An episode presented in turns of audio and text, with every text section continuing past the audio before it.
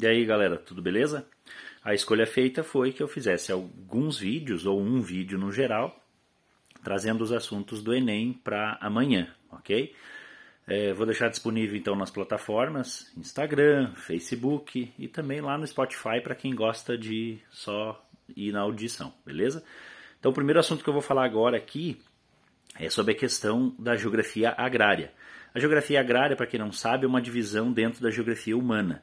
A geografia humana é aquela que estuda as relações dos seres humanos dentro do espaço geográfico, ok?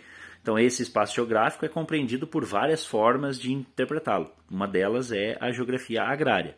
Então, quando eu, a gente fala em geografia agrária, que existe a possibilidade de cair no Enem este assunto, uh, a gente tem que lembrar que vai falar sobre a questão do uso da terra, as, os desenvolvimentos tecnológicos que tiveram, principalmente falando do século XIX para o século XX, né, a mecanização, a descoberta do petróleo, que fez com que nós acelerássemos o processo de desenvolvimento de máquinas e que, consequentemente, essas máquinas foram para o campo, acelerando a capacidade produtiva. Lembrando, um ponto que é importante a gente destacar aqui da, da geografia agrária é que também houve desenvolvimento de tecnologia genética no campo, e isso está relacionado à geografia agrária.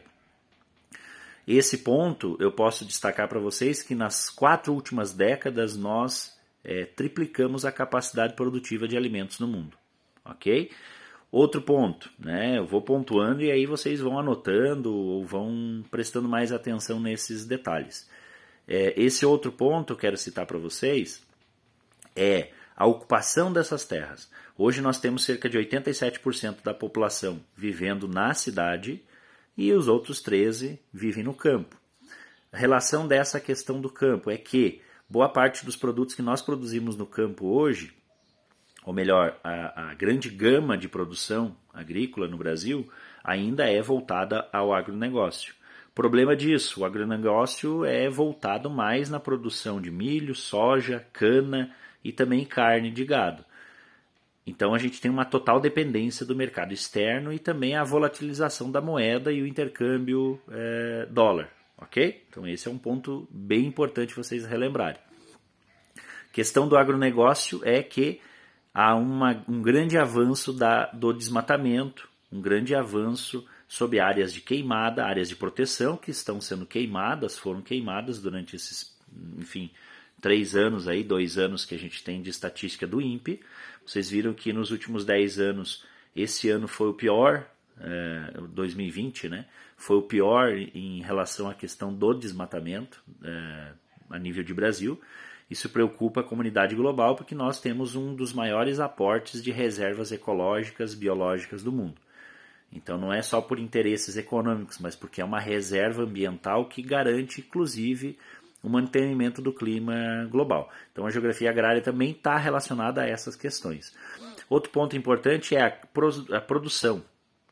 A questão da produção agrícola brasileira voltada para a alimentação das cidades, é, mais de 70% da, dos alimentos que nós consumimos nas nossas casas é provenientes da agricultura familiar. Então é extremamente importante que vocês tenham essa noção de que a agricultura familiar hoje é responsável por manter a alimentação nas nossas casas. Porque é ela que produz o queijo, é ela que produz o leite, é ela que produz o, uh, os cultivares orgânicos, os cultivares de hortifrutigranjeiros, ok? Então essas produções agrícolas familiares, que são pequenas propriedades rurais e muitas vezes gerenciadas por família, por isso a agricultura familiar, onde a família está envolvida no processo de produção no campo, são responsáveis por grande parte da demanda da nossa alimentação.